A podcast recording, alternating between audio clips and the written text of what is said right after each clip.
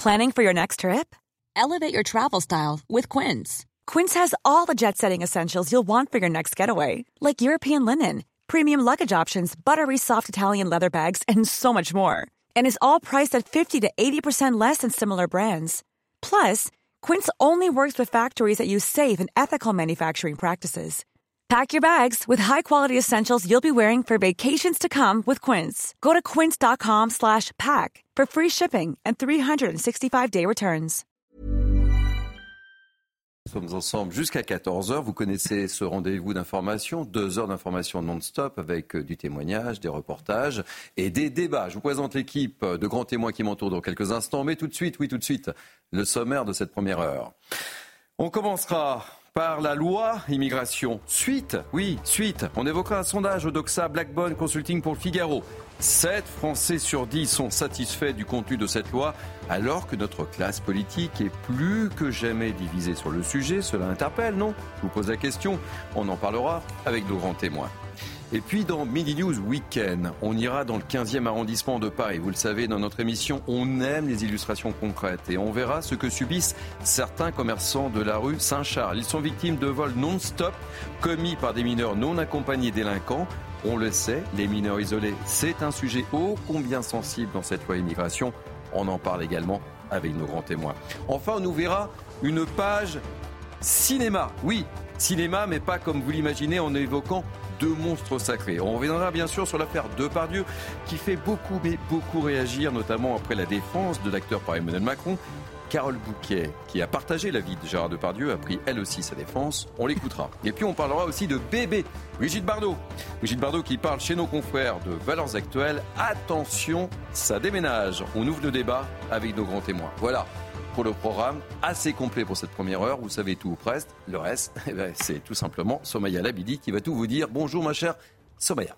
Bonjour Thierry, bonjour à tous. À la une, Emmanuel Macron a profité de son déplacement en Jordanie euh, pour revenir sur la loi immigration. Le président de la République maintient que ce texte est nécessaire et qu'il répond aux attentes des Français. Les informations de notre envoyé spécial sur place, Florian Tardif. Écoutez, Emmanuel Macron continue en coulisses de défendre la loi immigration et cela malgré euh, les critiques, répétant comme il l'a fait devant ses ministres lors du dernier Conseil des ministres que non, après les votes de mardi dernier, la France n'était pas devenue un État crypto-fasciste. Il réfute d'ailleurs le terme de priorité nationale utilisé par ses détracteurs à gauche pour expliquer que la majorité présidentielle aurait repris des propositions du Rassemblement national. Non, ce n'est pas vrai. Le gouvernement répond uniquement aux attentes des Français. Il y a un problème avec l'immigration illégale, juge ces derniers. D'ailleurs, le président de la République le reconnaît également euh, volontiers. C'est pour cela que cette loi était euh, nécessaire. Et quant aux ministres qui ont menacé euh, de démissionner ces derniers temps, je peux vous dire, selon mes informations, qu'il a peu apprécié, très peu apprécié même cette initiative, ces menaces faisant comprendre que lui, on ne le menace pas. D'ailleurs, il note lorsqu'il était à Bercy sous François Hollande qu'il n'avait pas menacé de démissionner. Il était tout simplement parti. Le message est passé. Agnès Firmin-Lebaudot, dans la tourmente, la ministre de la Santé confirme être visée par une enquête. Elle aurait reçu pour 20 000 euros de cadeaux de la part des laboratoires Urgo lorsqu'elle était pharmacienne. Une information révélée par la presse. Les enfants d'une école élémentaire du 15e arrondissement de Paris victimes d'une intoxication alimentaire après le repas de Noël. Quatre d'entre eux ont dû être conduits à l'hôpital. Le récit de Mathilde Ibanez.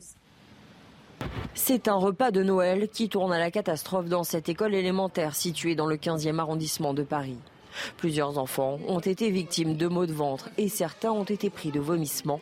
Les pompiers ont rapidement été appelés et ont transporté sept enfants à l'hôpital. Il y a eu vers 15 élèves qui étaient euh, malades à vomi dans l'école. Aujourd'hui, il y a eu la police parce qu'il y avait des gens qui ont vomi à cause de, leur repas. Si ma fille avait un problème, on m'aurait prévenu, donc je n'étais pas inquiète, je suis venue la chercher. Et comme la grande majorité, ça fait très peu d'enfants.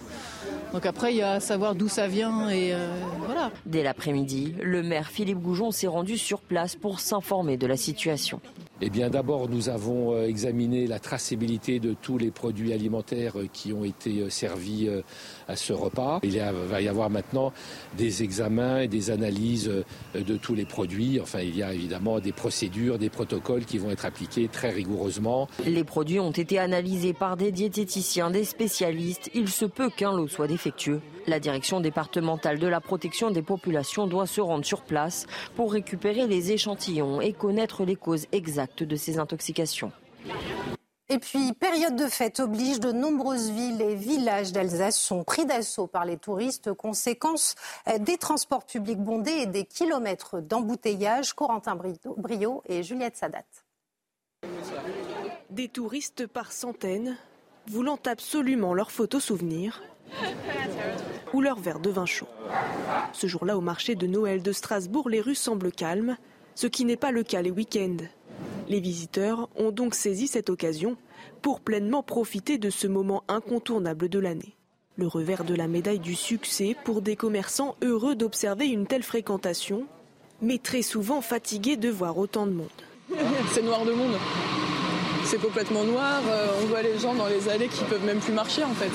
Tout le monde est arrêté et il y a un monde, c'est impossible. Nous, on peut même pas sortir du cabanon. Le record de la fréquentation devrait être battu cette année, mais du côté des autorités, on s'inquiète pour le futur, dans l'hypothèse où l'affluence venait encore à grandir. On atteint euh, très clairement certaines limites. Euh, je crois qu'on est tous d'accord pour dire que le samedi en particulier, euh, il faut trouver une autre manière de gérer.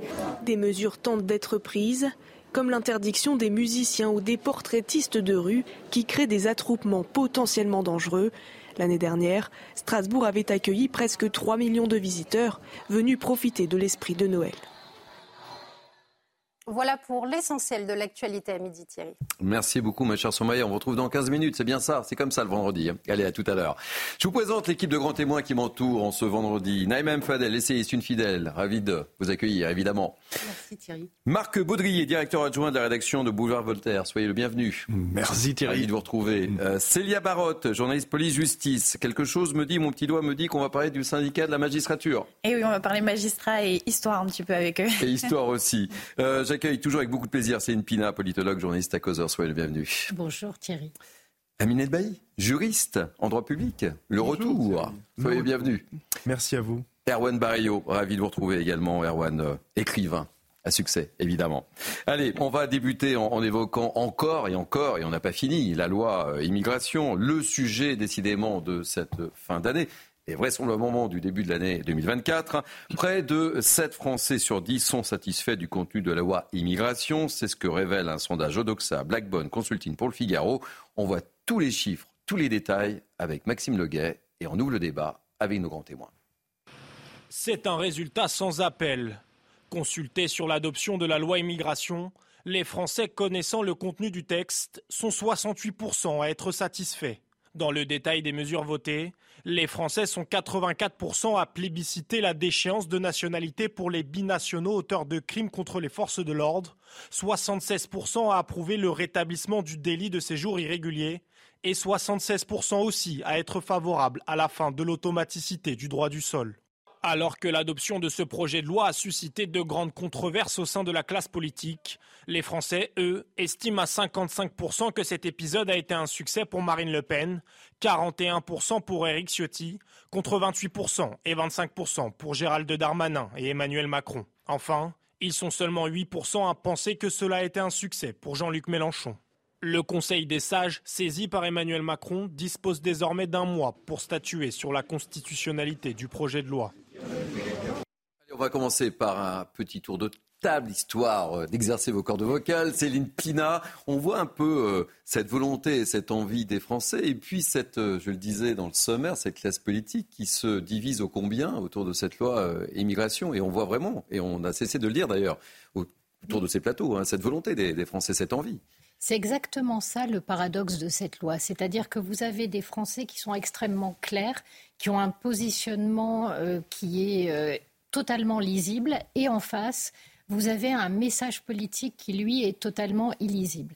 Puisqu'il est compliqué de savoir si euh, Emmanuel Macron soutient réellement la loi, dans la mesure où il paraît le faire, mais dans le même temps, il saisit le Conseil constitutionnel et tout son entourage envoie des messages mmh. disant que le Conseil constitutionnel va détricoter euh, toute la fermeté qui était présente dans et la les loi. Français veulent pas de ça. Comment voulez-vous vous y retrouver euh, une fois de plus, avec ce président, il n'y a pas de ligne directrice et on est obligé d'attendre et de payer pour voir. et ça devient un peu euh, fatigant. On aimerait bien que pour une fois, les choses soient claires, lisibles, annoncées, assumées et, pas qu'on se retrouve dans une forme de tequia avec je me positionne politiquement sur la fermeté et pendant ce temps, je la fais détricoter par le Conseil constitutionnel. Là, franchement, moi, j'ai un peu de mal à m'y retrouver. Et les Français ne veulent plus euh, de cette célèbre expression du en même temps, évidemment, Amine Elbaï. Bah écoutez, moi, ça fait un mois et demi que je ne suis plus sur les plateaux de télévision. Donc j'ai regardé attentivement les Vous nous avez manqué, Amine. Et vous aussi, Thierry, vous m'avez manqué, ainsi que l'ensemble des chroniqueurs de CNews. Et, et d'ailleurs, j'en profite pour rendre hommage à l'ensemble des intervenants qui ont été euh, écartés par une décision arbitraire prise par l'ARCOM, euh, considérant que ces intervenants réguliers sur la chaîne CNews devaient être considérés comme euh, des personnalités politiques alors que ce sont simplement des éditorialistes et des chroniqueurs. Amine, ça vous engage? Pas de commentaire Ça ne m'engage évidemment que sur l'ARCOM parce que le thème du débat, euh, de la orale que je vous propose, c'est cette loi immigration. Mais sur cette loi immigration, j'ai regardé cette loi avec beaucoup de recul. Euh, comme je crois, nos politiques doivent regarder cette loi immigration avec beaucoup de recul. En 20 ans, il y a eu 23 lois sur l'immigration. Et on viendrait nous dire aujourd'hui que c'est cette loi qui va fonctionner. Sauf que cette loi ne va pas aussi loin que peuvent l'espérer les Français. Au-dessus des lois, Monsieur Cabane, il y a les traités européens. Et cette loi ne changera rien sur l'absence de laissez-passer consulaires qui empêchent les expulsions. Je vous rappelle que seuls 10% des OQTF sont exécutés parce que nous n'avons pas de laissez-passer consulaire. Et pour cela, les responsables politiques, et notamment euh, les députés sénateurs, n'y peuvent rien parce que ça ne relève pas du domaine de la loi. De la même façon, cette loi immigration ne concernera pas euh, les Algériens. Ça ne concernera pas les rapports entre la France et l'Algérie. Je note que dans un sondage du journal du dimanche, du JDD, 70% des Français se déclarent favorables à ce que la loi immigration soit étendue dans hmm. les relations entre la France et l'Algérie. Ce qui veut dire qu'aujourd'hui, les Français doivent savoir que les ressortissants algériens qui sont entrés illégalement en France ne seront pas concernés par la loi asile et immigration. Donc cette loi immigration doit permettre de faire pression sur le gouvernement et d'aller encore plus loin, c'est-à-dire modifier substantiellement l'état du droit de l'Union européenne. Allez, on poursuit notre tour de table. Erwan Barrio, et je voulais également vous faire agir. Pour qui le, vote de cette loi est-il plutôt un succès? Marine Le Pen à hauteur de 55%, avec Ciotti 41%, Gérald Darmanin 28%, Emmanuel Macron 25%, Jean-Luc Mélenchon 8%. Oui, ce que montre très bien votre sondage, c'est que le président de la République est le deuxième plus grand perdant de cette histoire, juste derrière Jean-Luc Mélenchon. Ce que ça veut dire. Bah, Jean-Luc Mélenchon, 8%, Emmanuel Macron, 25%. Oui, 25%, mais il aurait pu prendre un peu de hauteur, être dans son rôle hmm. de finalement garant des institutions, ne pas jouer ce rôle qu'il s'est attribué et qui est en complet décalage avec celui qui doit être le président de la République sous la Ve République, qui est le garant des institutions. Là, il a, le président de la République, mais je ne veux pas lui jeter la pierre parce que ça date pas d'Emmanuel Macron, c'était déjà le cas sous Nicolas Sarkozy et sous François Hollande. Le président de la République est devenu le chef de la majorité, donc euh, il défend son texte. Euh, le problème, c'est qu'il devient le chef de la majorité sans majorité. Et donc, j'allais dire, avant même de défendre cette loi, il était condamné à l'échec puisque forcément euh, la droite a fait joué son, son va-tout sur la question et il était certain que ça se traduirait par une défaite du macronisme. C'était écrit dans le marbre. Alors maintenant, que pouvait faire le président de la République? Il aurait pu simplement prendre de la distance, dire je vais laisser les députés voter, je vais jouer mon rôle de père de la nation, mais il ne l'a pas fait. Alors maintenant, il se trouve dans une situation délicate où il a une partie de sa majorité qui explose, qui se fracture et euh, qui, se, qui explose sur quoi?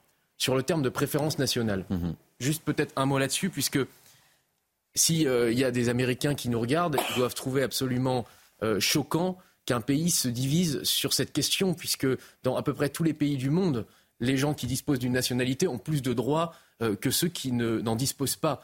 Et donc je ne comprends pas qu'aujourd'hui, on ait toute une partie des élus, notamment de gauche, qui fassent sécession de la nation en disant on ne va pas appliquer cette loi. On en parlera en deuxième partie, si ça ne vous dérange pas. on en parlera de ces départements euh, ah, qui ne souhaitent pas. Oui, on en parlera évidemment. Sur le rôle du président de la République, je pense qu'il s'est mis euh, lui-même dans une difficulté en, sortant de son rôle simplement euh, en étant le chef de la majorité. On poursuit notre, notre tour de table sur ce, sur ce sondage et, l'analyse et le décryptage de, ce sondage. Et cette différence entre la perception et les envies des Français et, la classe politique qui se déchire. Non, mais c'est hallucinant de voir cette euh, classe politique effectivement qui se déchire et notamment la manipulation euh, de la gauche parce qu'en réalité, il n'y a rien.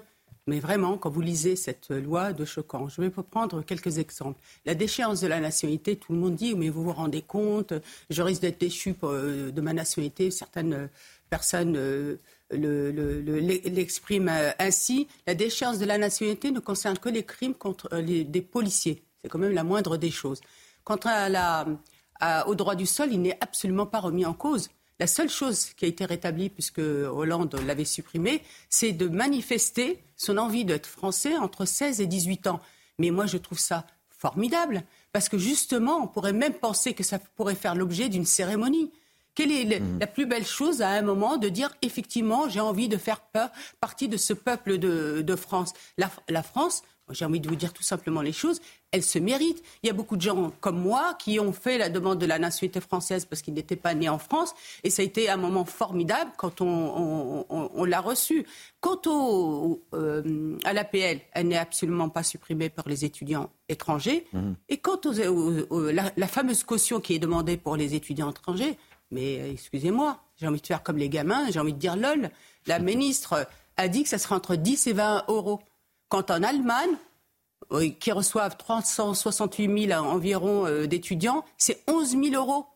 Dépôt sur une banque, 11 000 euros. Et quand vous, pour rejoindre ce que vous avez dit tout à l'heure, euh, monsieur, vous avez parlé des États-Unis, États-Unis, pardon, mais moi je veux vous parler juste des pays européens. Vous avez l'Angleterre, vous avez l'Espagne, vous avez l'Allemagne, qui, justement, font de la préférence nationale, alors que nous, ce n'est pas une préférence nationale. Attention au mot aussi. C'est juste que les aides, les prestations sociales doivent être conditionnées à des années de résidence, d'ailleurs comme le fait le Danemark, puisque le Danemark, pays sociodémocrate, a quand même mis en place une politique extrêmement ferme parce qu'ils se sont rendus compte tout simplement que leur État-providence, à un moment, ne pouvait plus subvenir et que cet État-providence, c'était avant tout la solidarité nationale et qu'à un moment, eh bien, on ne pouvait pas puiser comme ça dans les ressources de cette solidarité nationale.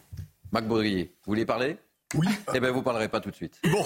Parce que Soraya Villiers est là. Désolé, hein, désolé. désolé. mais c'est le point sur l'information. Mais je vous donne la parole. Je m'y engage juste après Somaya Lavidi. Une tradition présidentielle, cette fois Emmanuel Macron a fêté Noël avec les forces françaises déployées en Jordanie. Le chef de l'État est arrivé hier sur la base aérienne d'Amman où il a pu profiter d'un repas avec les militaires français et, je cite, mettre en valeur l'engagement durable de la France dans la lutte contre le terrorisme. Création d'une coalition en mer Rouge pour contrer les nombreuses attaques des rebelles outils du Yémen ciblant des navires considérés comme, je cite, liés à Israël. Une coalition qui comprend une dizaine de pays dont la France, le Royaume-Uni ou encore le Canada. Et puis, coup d'envoi des vacances de Noël avec beaucoup de monde attendu sur les routes ce vendredi. Bison futé voie rouge dans le sens des départs, orange dans le sens des retours, encore du rouge dans le sens des départs demain, mais du vert dans le sens des retours au niveau national. Merci beaucoup, ma chère Somaï. Allez, je m'y engage, je tiens toujours parole. Marc, votre réaction, votre analyse sur ce sondage et puis également votre réaction sur pour qui ce vote est plutôt un, succès. J'ai connais le, le hit parade. Marine Le Pen, Eric Ciotti, Gérald Darmanin, Emmanuel Macron, Jean-Luc Mélenchon. Oui, non, mais en deux mots, on voit bien qu'il y a une envie des Français de régler ce problème eh qui traîne depuis des dizaines d'années en France. Euh, cette fois-ci, on a un quasi consensus parce que c'est pas un consensus parce qu'il manque un Français sur trois, mais on a plus de deux Français sur trois quand même qui sont euh, favorables à des lois limitatives sur l'immigration. Euh, il y a un risque politique derrière qui me paraît énorme, et c'est ça que je voulais dire pour Emmanuel Macron. On sent qu'il a envie de détricoter au moins certaines mesures de cet accord qui a été passé, notamment sur les étudiants euh, et, euh, et qu'il compte sur le Conseil constitutionnel pour détricoter aussi une partie de ces mesures. Je veux dire, si les Français, ou quand les Français, je ne sais pas, ont choisi l'option, euh, découvriront que finalement on les a bernés, hmm. le retour de match et, de, bâton et de ballon risque d'être un peu difficile. Allez, vous savez, dans News Weekend, on aime être très, très, très concret pour expliquer les choses. Euh, les mineurs isolés, vous le savez, c'est un sujet ô combien euh, sensible dans ce texte de loi. Je vous propose d'aller, je vous le disais, dans le 15e arrondissement de Paris, notamment dans la rue Saint-Charles, reconnue d'ailleurs pour ses nombreux commerces. Eh bien là-bas, des vols sont commis par ces mineurs non accompagnés. On voit le reportage de Thibault Marcheteau et de Pierre-François Altermat. Ces commerçants de la rue Saint-Charles du 15e arrondissement de Paris n'en peuvent plus. Ils dénoncent une situation devenue intenable. Nous, on a été cambriolés huit fois. Huit fois. Euh, la dernière fois, c'était donc euh, début de semaine. Face à la multiplication des cambriolages et malgré une forte présence policière, ils ont pris la décision de faire appel à une sécurité privée. Nous allons devoir euh, tous les quatre prendre un gardien de nuit pour nous protéger pour les fêtes de fin d'année. Le maire dit agir pour limiter ces cambriolages, mais affirme qu'il est impossible d'interpeller durablement ces individus. Cette euh, rue euh, fait l'objet euh, de cambriolages nocturnes par une petite bande de mineurs non accompagnés, de mineurs étrangers isolés, qui sont interpellés régulièrement par les services de police, qui sont déférés au parquet et ensuite remis au service de l'aide sociale à l'enfance, donc placés dans des foyers dont ils partent quand ils veulent.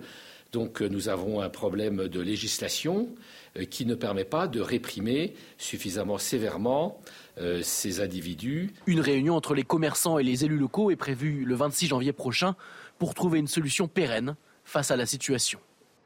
Marc, là c'est du concret. On voit la problématique créée par ces, ces mineurs non accompagnés délinquance. C'est important de préciser. C'est précisément ce qui exaspère les Français, c'est qu'ils ont l'impression qu'on patine indéfiniment sur les mêmes thèmes et sur les mêmes euh, problèmes et que la solution ne vient jamais.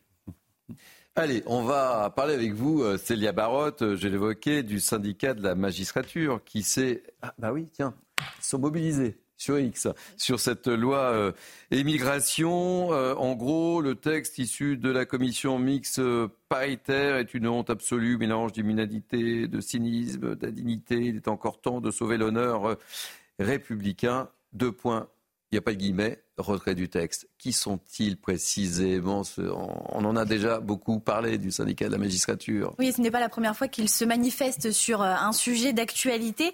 Euh, avec un petit peu plus d'histoire, le syndicat de la magistrature a été fondé le 8 juin 1968. Il représente environ actuellement 30% des magistrats il est actuellement présidé par Kim Reflet, conseillère à la Cour d'appel d'Angers. Ces instances dirigeantes sont constituées d'un bureau euh, composé de membres élus au sein du Conseil national qui en compte 16 désignés par le Congrès. Alors le syndicat de la magistrature dit militer par exemple pour une justice indépendante afin de permettre une justice égale pour tous, permettre aux magistrats de jouer pleinement leur rôle constitutionnel de gardien des libertés individuelles à l'abri des pressions médiatiques et politiques ou encore de combattre le déséquilibre entre les pouvoirs de police et de justice.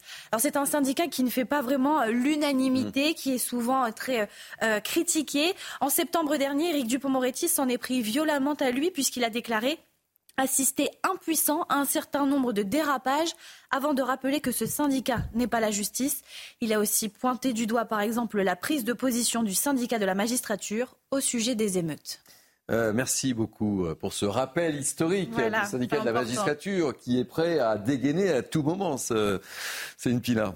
Ce qui est pas la première fois qu'on en parle sur ce plateau. Hein. Non, mais toutes les prises de position sont bonnes. Hein. Je dire, ce qui est intéressant, c'est que c'est un syndicat qui a une idéologie extrêmement hmm. forte, qui se définit notamment, une de ses références, c'est ce qu'on appelle la harangue Bodo. La harangue Bodo, Bodo était un magistrat, et c'est un magistrat qui a écrit une lettre ouverte où il demande aux, aux autres magistrats, qui commence par « soyez partiaux ». La définition de la justice et la quête d'impartialité, commencer par « soyez c'est un vrai coup de poing. Et qu'est-ce qu'il dit? Il dit finalement, examinez toujours où sont le fort et le faible, qui ne se confondent pas nécessairement avec le délinquant et sa victime. Et là, vous retombez sur une idéologie un petit peu woke qui dit que les seules relations entre les hommes sont des relations de domination. Si vous êtes blanc, vous êtes ontologiquement un dominant. Si vous n'êtes pas blanc, vous êtes donc ontologiquement un dominé. Et du coup, si un dominé agresse un dominant, selon la harangue Bodo, vous ne devez pas chercher la justice et la vérité, vous devez protéger le délinquant parce que c'est lui le faible.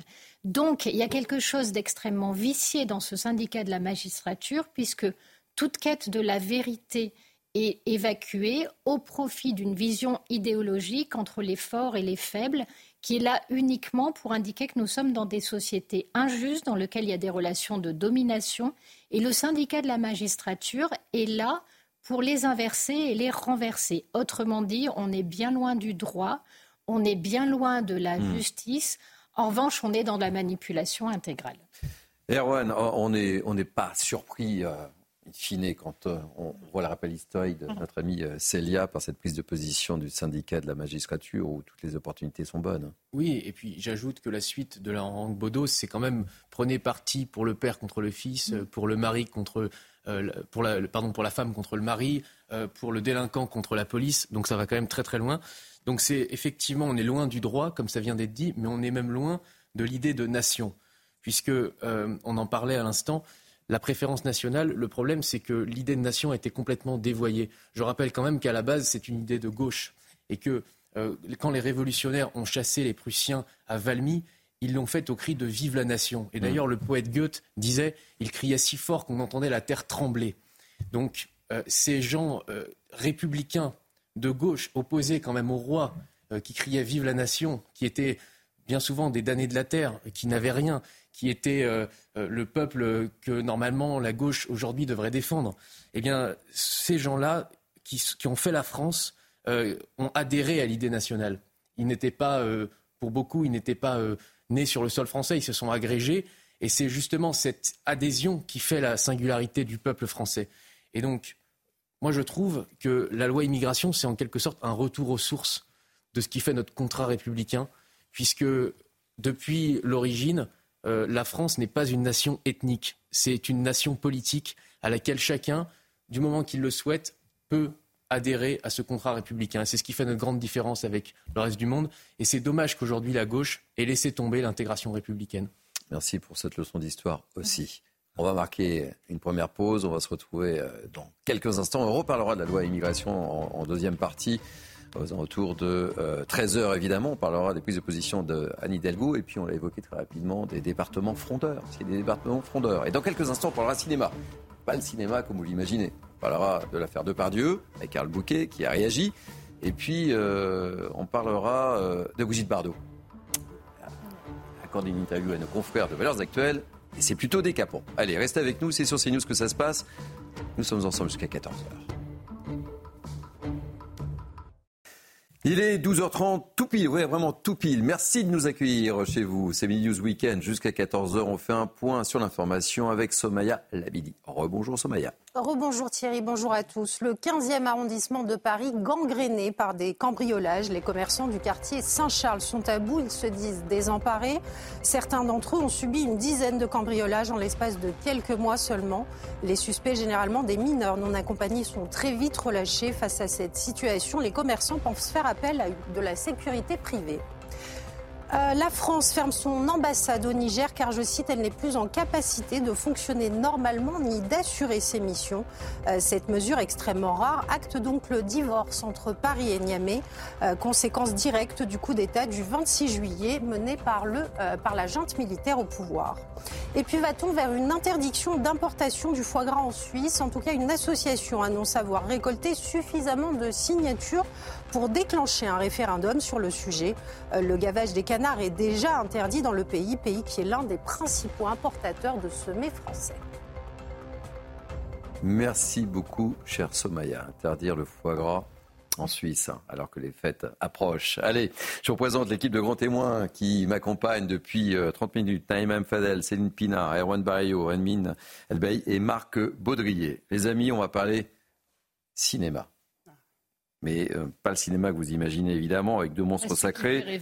Ah oui, pas. Oui, voilà, on aurait préféré. J'aurais voulu hein, vous parler de cinéma à quasiment 12h32 dans ce News Weekend. On va parler de, de Pardieu et de Bardot, mais on va parler, euh, pour commencer, de Gérard Depardieu. Ça devient une affaire d'État suite à la défense vous avez suivi évidemment d'Emmanuel Macron chez nos confrères de, de France 5. Tout le monde en parle, tout le monde réagit, tout le monde a son mot dire.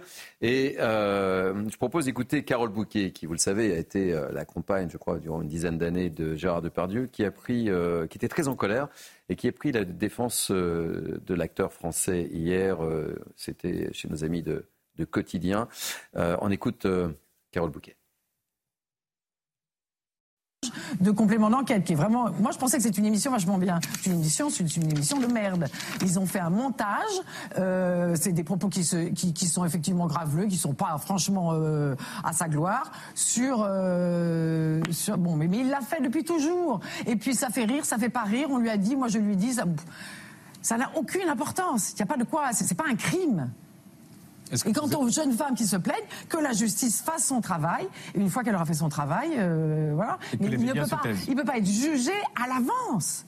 C'est ce qui se passe depuis des mois. C'est insupportable. Et moi, maintenant, j'ai peur pour lui. Et c'est pourtant quelqu'un de solide. Bon, Naïma. Fadel, sujet ô combien sensible évidemment, parce que tout le monde a son mot à dire. Je vois, j'étais à un dîner hier soir, tout le monde parlait de l'affaire de Pardieu, tout le monde en parle, tout le monde a son avis. Et puis il y a le tribunal médiatique et euh, vous comprenez la, colère de, de Carole Bouquet. C'est quoi votre, votre position, Naïma M. Fadel, par rapport à cette affaire? parler euh, d'une manière euh, dépassionnée et, et, avec le souci de, de la raison. Et j'ai beaucoup apprécié les propos du président de la République. Parce que personne n'obligeait à prendre euh, la défense de. oui, personne, mais je crois qu'il a tenu des propos extrêmement euh, justes. Il a dit il y a la présomption d'innocence, il faut que la justice fasse son travail, mais il faut arrêter ce lynchage médiatique, cette meute qui condamne les gens. Et c'est pire que tout. C'est pire que tout parce qu'avant que la personne, enfin, on ait les résultats d'une enquête, elle est, elle est lynchée, elle est euh, salie, sa famille est salie, etc. Et parfois même les personnes, quand elles sont relaxées, elles ont du mal hmm. à retrouver même du travail ou à retrouver tout simplement leur honneur. C'est ça qui est terrible. Et j'en profite pour dire qu'il a remis aussi en cause euh, sa ministre de la Culture, Rima Abdulmalak, qui hmm. s'est euh, empressée de vouloir, de demander en fait que, que la, euh, la Légion d'honneur hmm. de, de, de, Gérard Depardieu soit, soit rendue, mais de quoi elle se mêle? Il faut arrêter.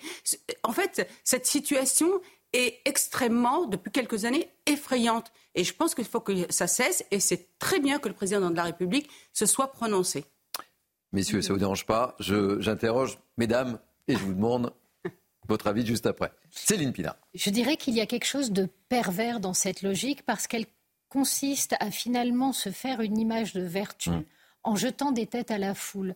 Autrement dit. Euh, je... ça, on ne s'en remet jamais derrière. Hein. Mais, mais, en fait, il y, a ça, c'est un petit. On est condamné, euh, de toute façon. Par exemple, si je voulais aujourd'hui avoir une image euh, de super féministe extrêmement vertueuse, j'expliquerai, mais je suis absolument scandalisée par ce que vient de hum. faire Gérard Depardieu. Son discours est immonde, c'est vraiment à, à, vomir, etc.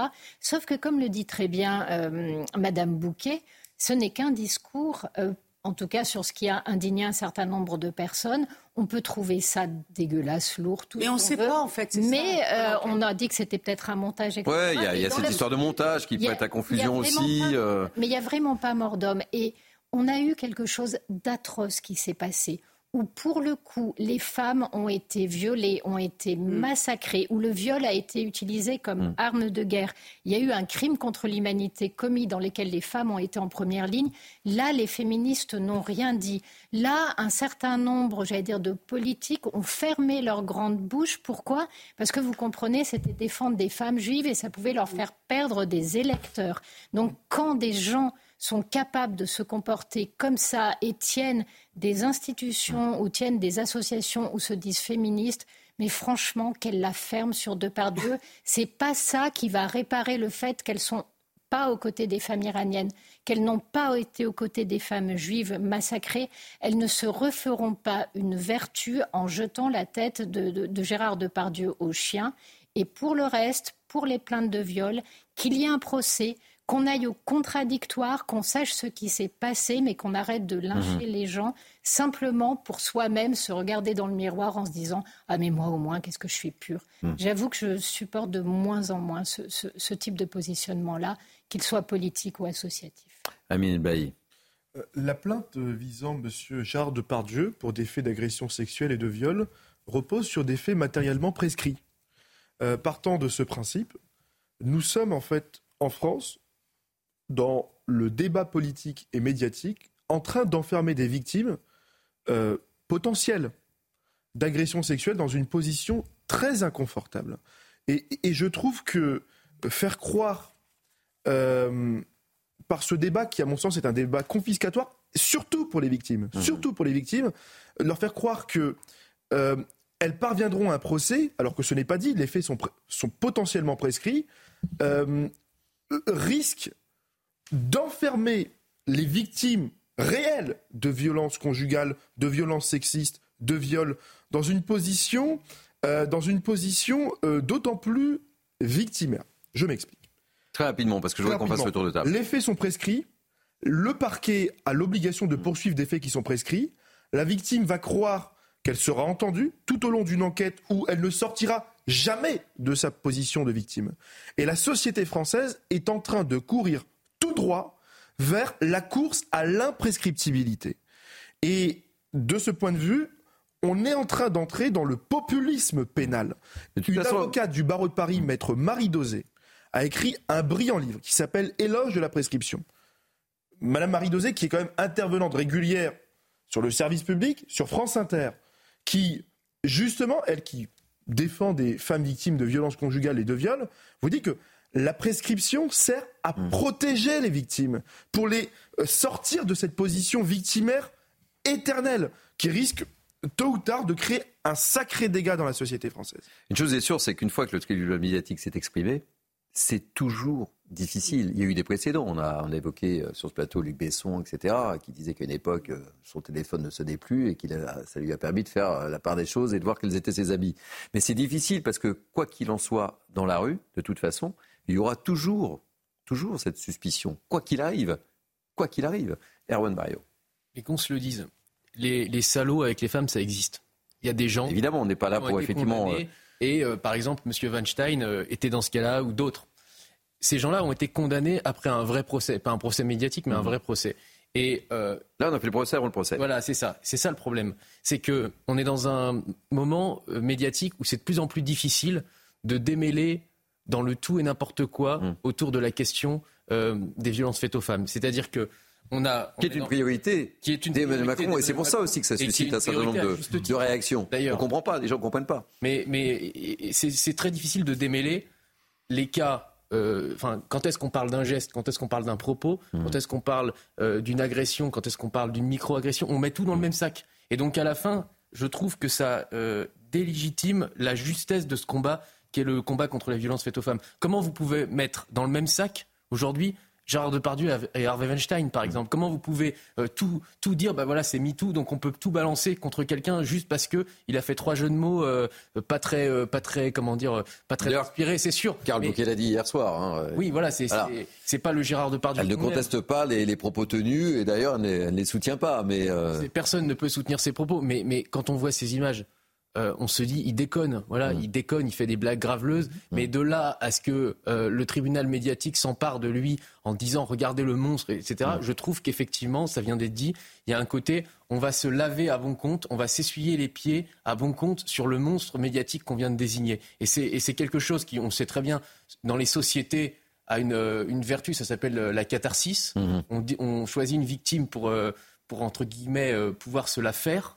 Mais c'est pas ça normalement. la justice, c'est justement, euh, c'est pas le temps médiatique. Et donc, moi, je, fais confiance aux juges. Ils diront si euh, Monsieur Depardieu est coupable. Mais en tout cas, voilà, on n'a pas à faire le procès avant le procès. Et j'ajoute aussi que normalement, on doit faire la différence entre le désigner la chose et faire la chose. C'est-à-dire que la littérature nous apprend, par exemple, que quand un auteur écrit sur un, sur un sujet, je pense au Marquis de Sade, c'est pas pour ça qu'il fait tout ce qu'il dit dans ses livres. Eh bien, euh, voilà, Gérard Depardieu, il a eu des jeux de mots et des, et des, des choses qui sont vraiment pas inspirées, qui sont pas répétées, mais c'est pas pour ça que derrière c'est un violeur.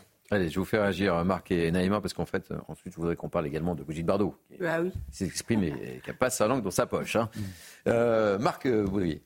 Oui, non, mais d'abord, euh, de fait, dans les propos de Gérard Depardieu, enfin dans, dans cette affaire Gérard Depardieu, il faut distinguer les propos d'une part et les viols de l'autre, parce que c'est quand même deux choses très différentes. Les viols, c'est euh, ça sera jugé par les tribunaux, on verra s'il est condamné ou pas. Euh, là, pour le coup, ce sont des crimes. bon, et puis les propos, ce sont pas des crimes les propos. Donc quelqu'un, alors moi je, je, déteste ce qu'il a dit, franchement, je trouve ça absolument inadmissible. Bon, mais une, mais bon, ce, sont des propos qui ont même pas été entendus par la, la personne heureusement d'ailleurs, par la personne, la petite fille dont, alors, dont il parlait. On ne sait pas, si on sait pas là, hein, Marc.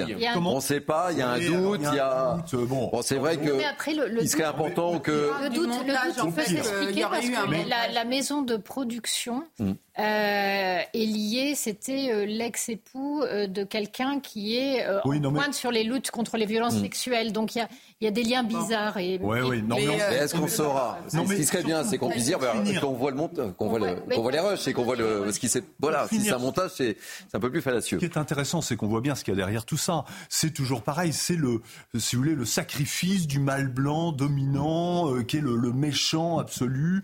Et euh, derrière, c'est un peu le, procès d'une époque. Et euh, de, la, de, la, domination masculine. Est-ce qu'elle a été ici bien, bien adaptée à cette situation ou pas Moi, je pense pas.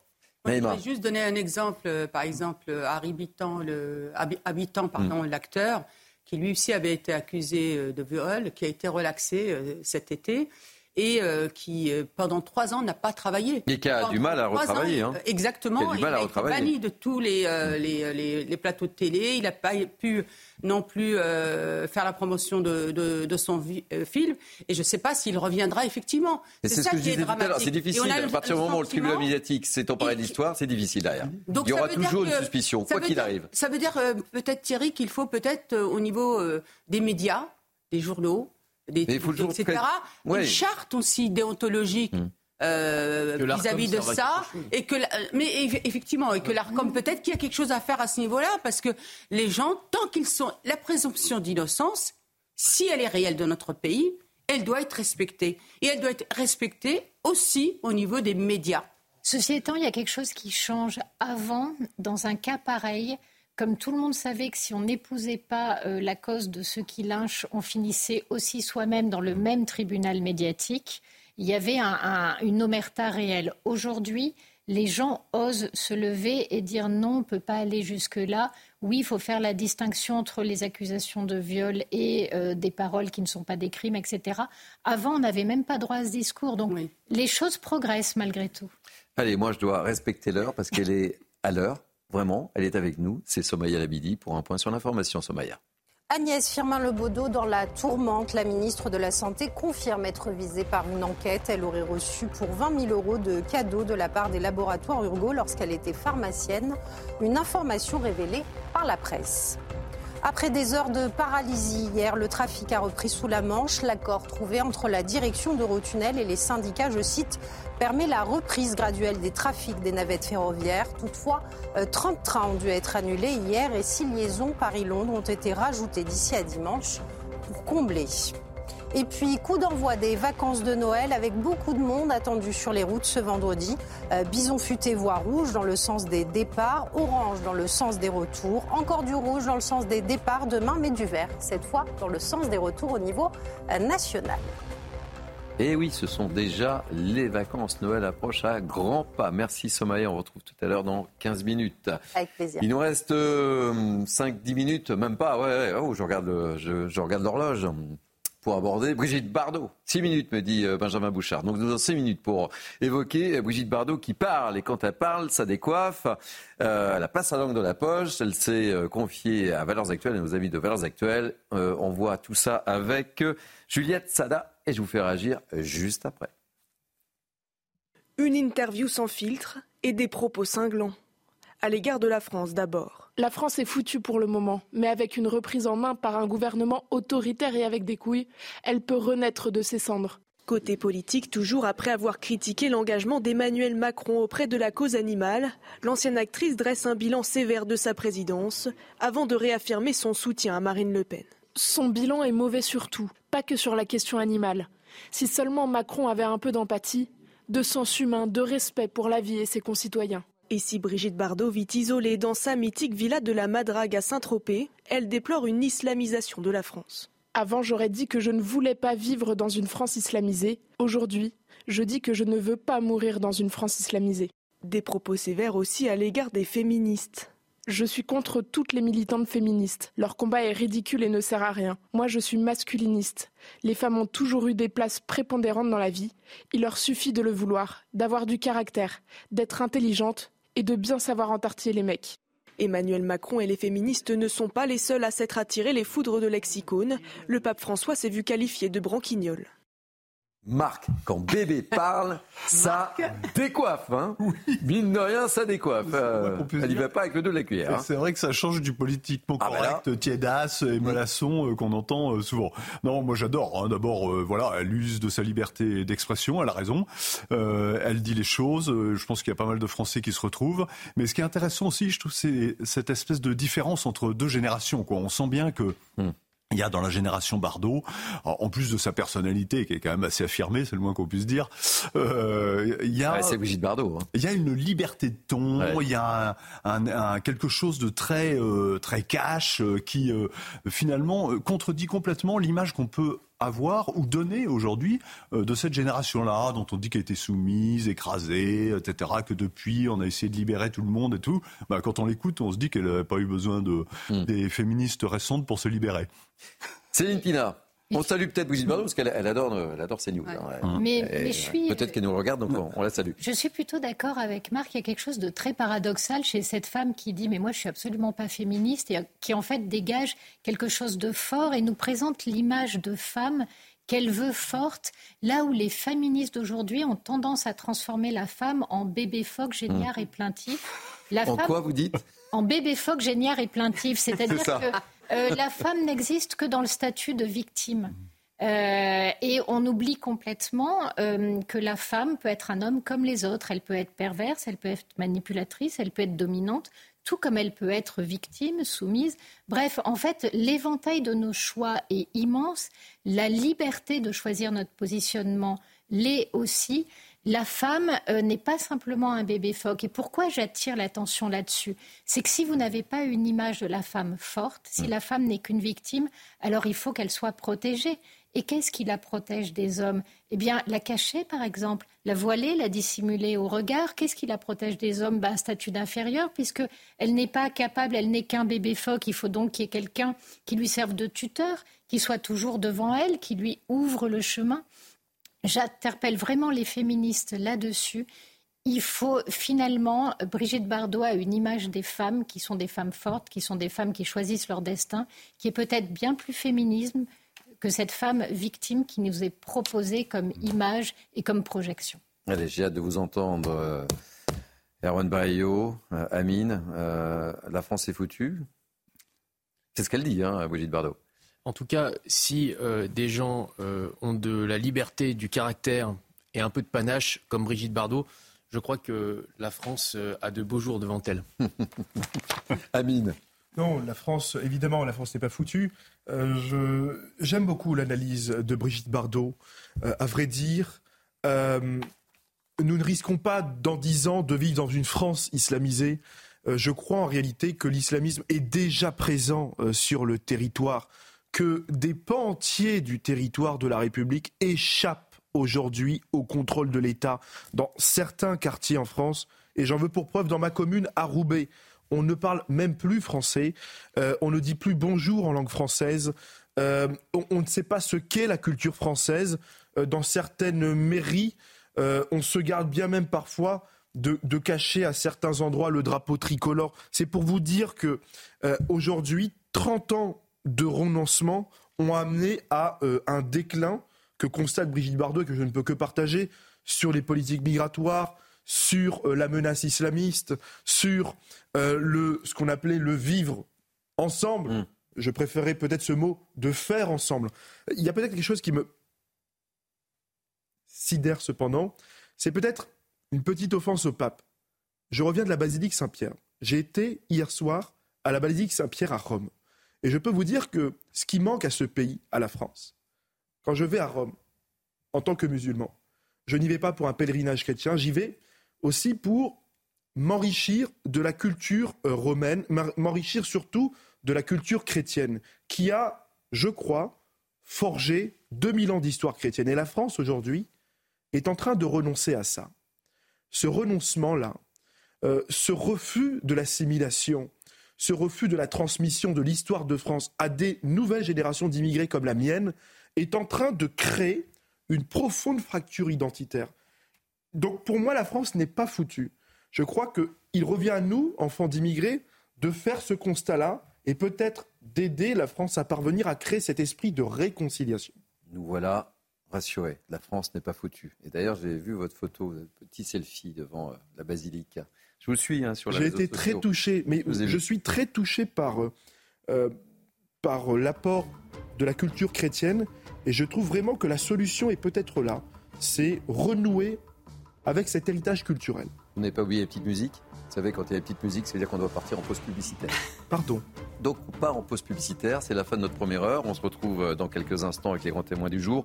On ira à Marseille, tiens, on parlera de trafic de drogue avec des chiffres qui font froid dans le dos. On reparlera de la loi immigration également. Puis on parlera des zadistes. Vous savez, les zadistes euh, côté de Nantes, vous savez, ceux qui s'étaient mobilisés. Ça faisait longtemps. Oui, ah ben, il y a des zadistes, c'est la guerre entre les zadistes. Enfin, euh, nos correspondants permanents, Michael Chailloux, Jean-Michel Decaze, vous expliqueront ça. Il y a des zadistes qui font la guerre aux autres zadistes, aux anciens zadistes. Enfin bref, j'espère que vous avez bien bah, compris. Ça, ils vont s'auto-éliminer. On vous dit tout. Ça se passe sur CNews. Restez-nous fidèles. À tout de suite. finit par la guerre. Et eh bien voilà. Allez, on marque une pause. À tout de suite.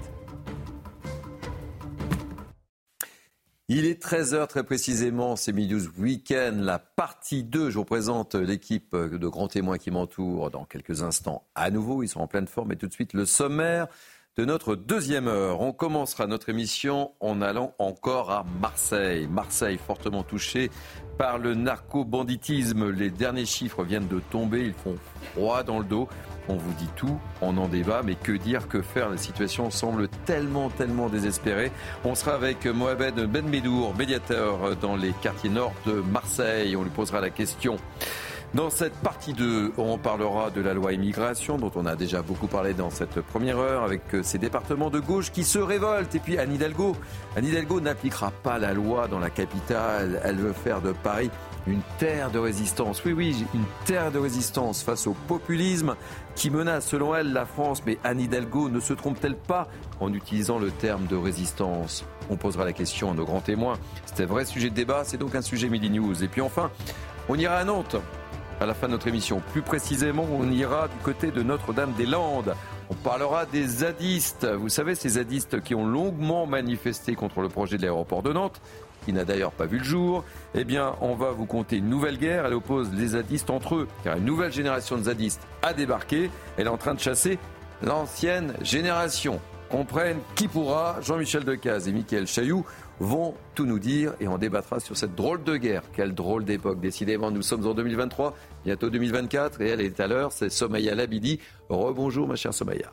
Bonjour Thierry, bonjour à tous. À la une, Emmanuel Macron a profité de son déplacement en Jordanie pour revenir sur la situation au Proche-Orient. Le chef de l'État plaide pour un cessez-le-feu entre Israël et le Hamas. Je vous propose de l'écouter. La France porte une initiative de paix et de sécurité pour tous en trois piliers sécuritaire, humanitaire et politique qui guide notre action résolue et souligne l'importance cruciale de travailler immédiatement à un cessez-le-feu qui seul permettra la réouverture d'un horizon politique indispensable. Et chaque jour volé à la trêve est prélevé sur l'avenir de la région. Chaque vie innocente volée est un don au fanatisme d'aujourd'hui et de demain. Alors que les bombardements s'intensifient, les tractations se poursuivent pour tenter d'obtenir une nouvelle trêve dans la bande de Gaza. Euh, l'option diplomatique serait à nouveau sur la table, comme nous l'explique notre envoyé spécial sur place, Antoine Estève. Effectivement, l'option diplomatique n'est pas complètement écartée ici au Proche-Orient. On parle même d'un nouveau round de négociations qui pourrait commencer dès ce week-end avec euh, la présence évidemment du Mossad, le service de renseignement israélien, mais aussi les services égyptiens diplomatiques ou encore la présence du Premier ministre qatari qui lui aussi a œuvré pour une négociation de cessez-le-feu la semaine dernière, notamment en Europe. Alors ces partis pourraient se rencontrer pour pouvoir négocier un cessez-le-feu quand Personne ne le sait évidemment, peut-être la semaine prochaine avec des libérations d'otages, des libérations de prisonniers prisonniers palestiniens aussi de l'autre côté. tout cela relance effectivement l'espoir des familles des otages qui ne sont toujours pas, qui n'ont toujours pas d'informations d'ailleurs sur ce qui se passe à l'intérieur de la bande de Gaza et ces énormes souterrains qui sont toujours découverts par l'armée israélienne. On pense notamment à celui gigantesque qui se trouvait sous la place de la Palestine, en plein centre de Gaza City, que l'armée a explosé euh, hier soir. Ce complexe qui ne contenait d'ailleurs aucune trace d'otages, c'est ce qu'a affirmé l'armée. Et puis euh, ces énormes bombardements qui continuent sur ces tunnels qui abriteraient notamment les bureaux du chef du Hamas dans la bande de Gaza, Sinoir, et de son chef militaire. Après des heures de paralysie hier, le trafic a repris sous la Manche. L'accord trouvé entre la direction d'Eurotunnel et les syndicats, je cite, permet la reprise graduelle des trafics des navettes ferroviaires. Euh, toutefois, 30 trains ont dû être annulés hier et 6 liaisons Paris-Londres ont été rajoutées d'ici à dimanche pour combler. Et puis qui dit euh, Noël dit, cadeaux, des cadeaux qui ne font pas toujours le bonheur de ceux qui, les reçoivent, pardon, euh, comme le révèle une enquête réalisée par l'IFOP. Alors que redoutez-vous de trouver sous votre sapin Élément de réponse avec ce sujet de Jean-Luc Thomas. Messieurs, comme chaque année, votre cadeau de Noël tournera autour de la fringue. Vous êtes pourtant 22% à ne pas vouloir de vêtements ou un accessoire de mode. Je suis convaincu que ça correspond à un pourcentage qu'on a dû toujours connaître je pense qu'il y a énormément de gens, nous en connaissons tous autour de nous, qui ont des hobbies, qui ont d'autres passions euh, que, que, la mode et d'autres priorités, et qui donc préfèrent avoir des cadeaux qui correspondent à leurs envies et à leur mode de vie. Mesdames, pour un tiers d'entre vous, le cadeau le pire du pire reste encore et toujours un ustensile de cuisine ou de, de ménage. Ça serait des produits ménagers. Je sais pas, quelque chose, un ustensile de cuisine, euh, ce, ce genre de truc. Euh. Fabricants et vendeurs font pourtant des efforts depuis plusieurs années. Esthétisme, simplicité et technologie séduisent de plus en plus de femmes, plus de 65%. On va pouvoir travailler vraiment sur des produits qui vont être très esthétiques, euh, sur lesquels on a des couleurs nouvelles aussi qui apparaissent et donc qui vont être euh, vraiment, qui vont jouer un rôle non seulement fonctionnel mais de décoration également. En pleine période de fête, offrir un cadeau doit rester d'abord et avant tout un plaisir, que l'on soit une femme ou un homme. Donc vous l'aurez compris, messieurs, pas d'aspirateur cette année sous le sapin. Voilà pour l'essentiel de l'actualité à 13h Thierry. Ça, c'est vrai. Merci, Somaya. Pas d'aspirateur, pas de fer à repasser. Enfin, bref. Merci pour tous ces conseils ô combien précieux. Merci mille fois. Allez, News Weekend, c'est parti. C'est la partie 2 avec moi depuis une heure. Euh, Naïm Fadel, essayiste. Ça va, vous êtes en forme? Parfait.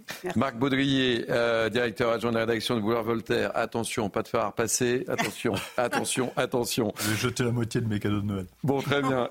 Erwan Bayo, écrivain. Faites attention à vos cadeaux aussi. Euh, Amine Elbey, juriste en droit public, toujours en forme. Ravi de vous retrouver. Et, puis euh, Céline Pina, politologue, journaliste à, à Causeur. Juste une question. Est-ce que nous, les femmes, on peut offrir un aspirateur ou un fer à repasser à notre époux? Vous voulez qu'on en débatte? Au moins, au moins, le message est clair. Pourquoi pas? Alors, euh, Benjamin euh, Bouchard, qui, euh, qui m'assiste dans la préparation de cette émission, me dit qu'à l'unanimité dans la régie, tout le monde dit oui. Ah, d'accord. Voilà. Allez. Ils sont fous. On va prendre la direction de Marseille, si vous le voulez bien. Euh, Marseille, oui, la ville de Marseille, fortement touchée encore par le narco-banditisme cette année. On en a, hélas, beaucoup, beaucoup, beaucoup parlé. La cité phocéenne compte 91 points de deal. Les derniers chiffres viennent de tomber et ils font froid dans le dos. On voit tout ça avec Mathilde Coulière-Flornois.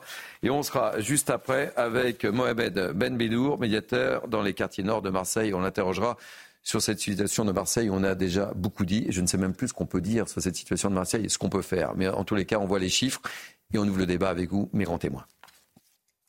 L'heure est à la constatation pour Marseille qui dresse un bilan provisoire lié au narcobanditisme. En 2023, 47 personnes ont été tuées, dont 7 mineurs et 118 personnes ont été blessées. C'est un triste record par rapport à l'année 2022 qui comptait une totalité de 33 victimes. Parmi les mises en cause, on constate de plus en plus de jeunes. Un très très fort rajeunissement euh, des mises en cause et avec un deuxième point, ils sont jeunes et logiquement ils ne sont pas très fortement encore ancrés dans la criminalité et pourtant euh, ils euh, sont poursuivis pour avoir commis l'irréparable. Sur la totalité des mises en cause, 11% sont mineurs et 51% ont entre 18 et 21 ans. Selon Rudy Mana, porte-parole national d'Alliance Police, c'est l'appât du gain qui attire ces jeunes délinquants. Les cinq plus gros réseaux de trafic à Marseille rapportent entre 50 000 et 80 000 euros par jour.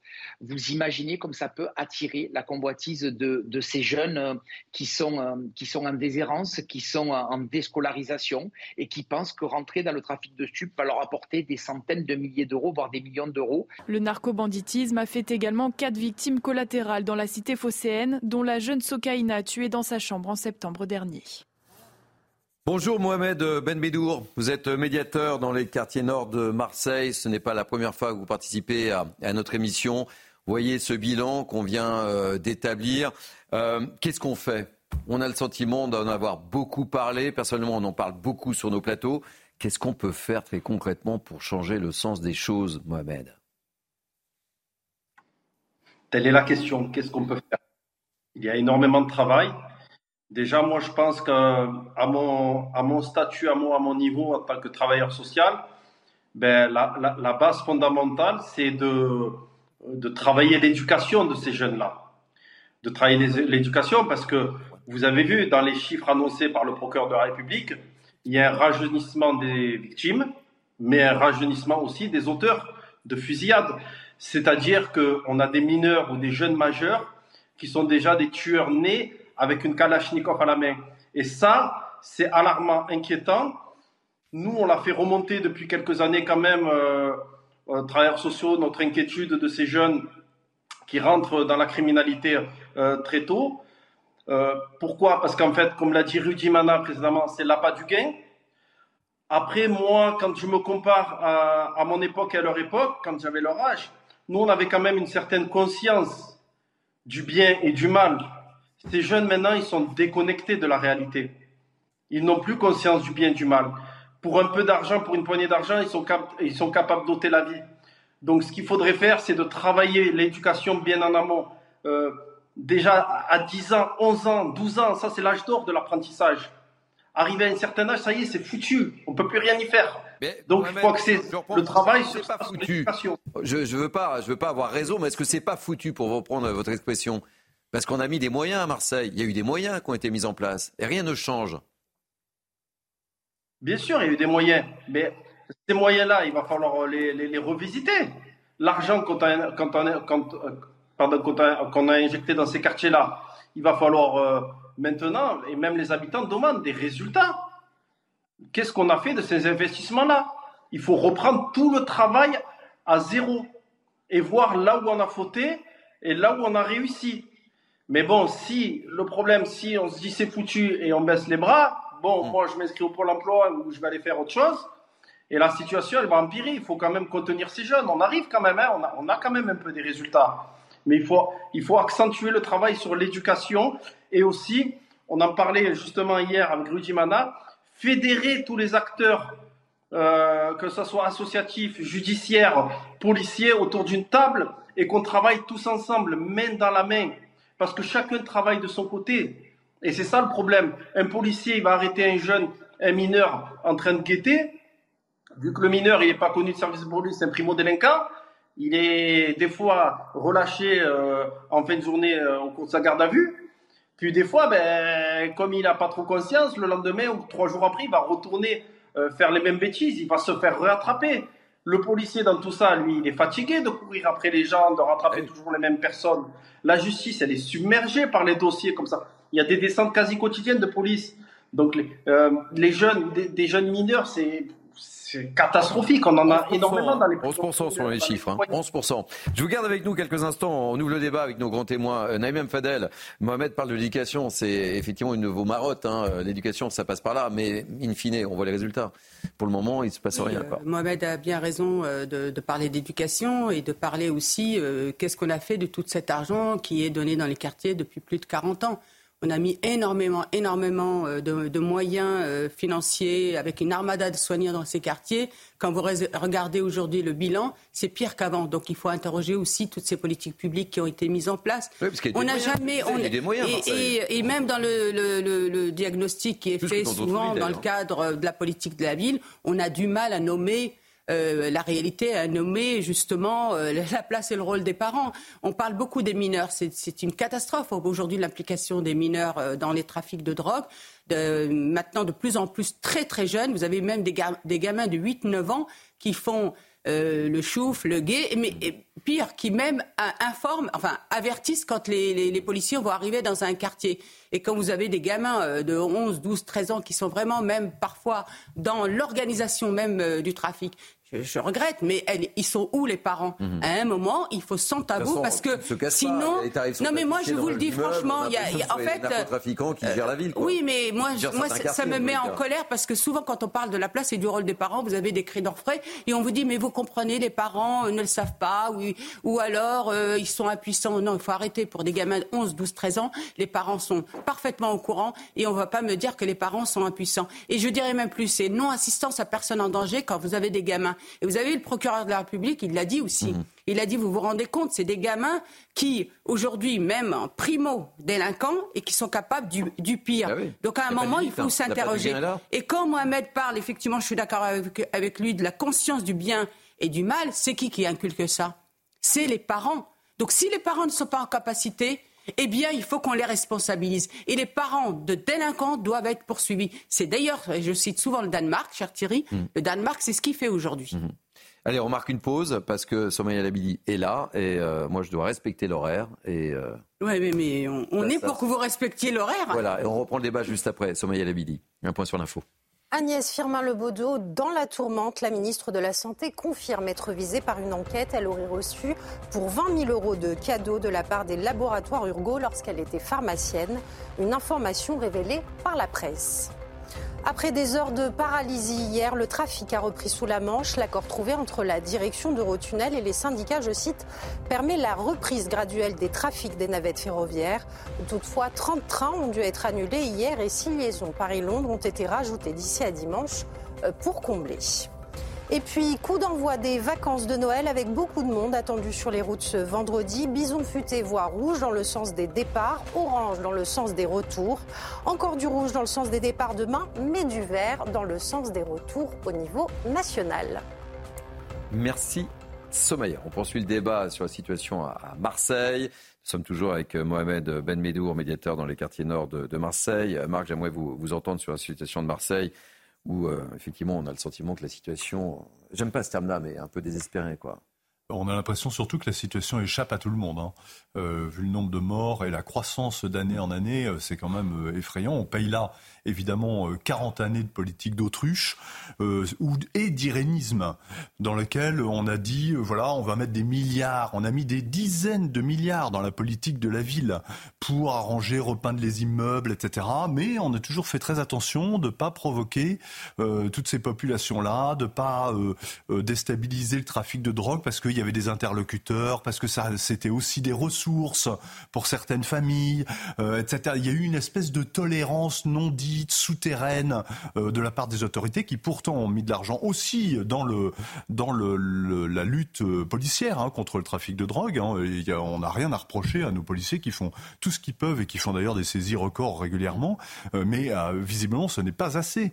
Et donc, mais au point où on en est, si vous voulez, moi je crains qu'on arrive à la situation dans laquelle il faut mener une véritable guerre. Donc, Justement, est-ce que c'est pas le rôle de l'armée d'intervenir Alors, Mais non, parce que l'armée, le, le, rôle de l'armée, hein. c'est de combattre bah des armées. Mais certains se posent la question. C'est pas d'aller se battre contre des jeunes de banlieue de 15 ans euh, qui, euh, qui font On a tout essayé. Hein. Donc, euh, non, je, moi je crois qu'il va falloir renforcer sur le plan judiciaire, faire des, des, des, des peut-être des tribunaux d'exception pour ça, que les peines soient extrêmement dissuasives pour les trafiquants de drogue et qui gagnent énormément d'argent, vous l'avez dit, et donc il faut que ça soit dissuasif, donc il faut que ça soit très lourd. Il y a un volet, euh, il y a un volet euh, international, hein, puisque toutes ces, les, commanditaires sont souvent en dehors de nos frontières. Euh, il y a évidemment un volet économique. Enfin bref, il y a, il y a toute une palette. C'est une véritable offensive qu'il faut décliner sur, sur tous les terrains. Allez, je vous donne la parole et on, va retrouver Mohamed. Ça a été fait dans certains pays. Hein, eh oui, oui. Erwan et oui, effectivement, ça a été dit. Chaque point de deal rapporte en moyenne entre 50 000 et 80 000 euros par jour. Mais la question, c'est qui paie? Mm. D'où vient l'argent? On, ne questionne jamais la responsabilité du consommateur. Euh, les policiers font un travail formidable, c'est vrai, mais on a l'impression que ça continue, ça continue à chaque fois. Donc il faut remonter, je suis désolé, les filières, et il faut responsabiliser le consommateur, parce que le consommateur, c'est qui? Ce sont les bourgeois et les petits bourgeois de la Mmh. Côte d'Azur, toute la jet set qui va descendre pendant les fêtes pour aller euh, euh, se faire sa petite ligne euh, tranquille.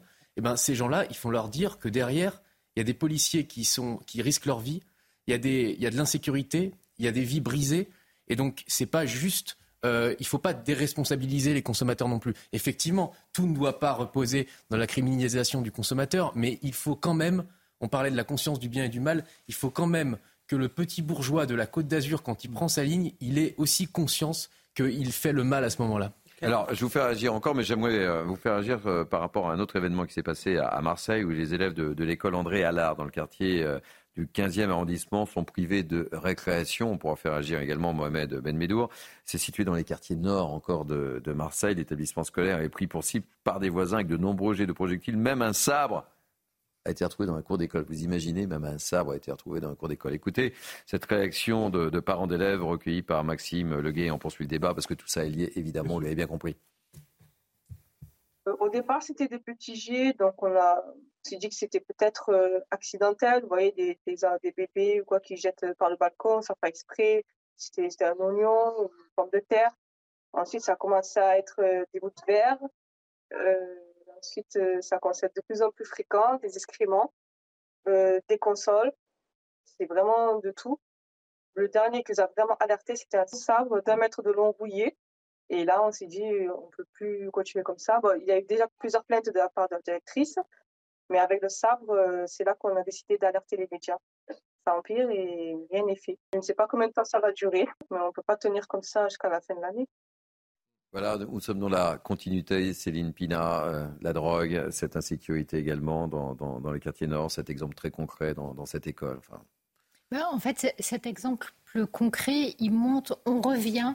Le jeune animateur qui nous parlait euh, disait des choses extrêmement intéressantes sur la capacité à distinguer le bien du mal. Oui, c'est une question d'éducation. Pourquoi est-ce qu'on n'y arrive pas? Pourquoi est-ce que ces jeunes-là n'y arrivent pas? Eh bien, très souvent parce qu'il n'y a jamais de sanction quand ils commettent le mal. oui. C'est-à-dire que vous avez des enfants chose, qui hein. sont utilisés à 8 ans comme chauffeurs. Euh, ils vont être arrêtés et il va rien se passer. C'est ce que explique Maurice Berger quand il dit euh, en fait il faut sanctionner même si c'est simplement pour mettre ses enfants pendant euh, trois semaines dans un centre de rétention, etc. Il faut que la sanction elle les marque parce que quand on sanctionne quelqu'un dès la première fois, on le sort d'un mécanisme et d'une spirale dans laquelle il s'enfonce. Et contrairement à ce qu'on croit, cette espèce d'indulgence qu'on met en place en permanence, cette espèce de cuculapralinisme qui consiste à ne jamais punir parce que punir c'est mal, et ben en fait ça détruit euh, des personnes. Et vous avez souvent les mêmes psys qui vous disent quand l'intervention, quand la sanction tombe, souvent le, le gamin en fait a un moyen de se reconstruire, de passer à autre chose. Il va être sensible à ce moment-là à ce que va lui dire l'éducateur, alors qu'avant il l'entendait mais il l'écoutait pas forcément. Et, et on a à changer nos doctrines, à changer nos manières de faire pour redonner un peu de prise à tous les gens qui essaient d'aider.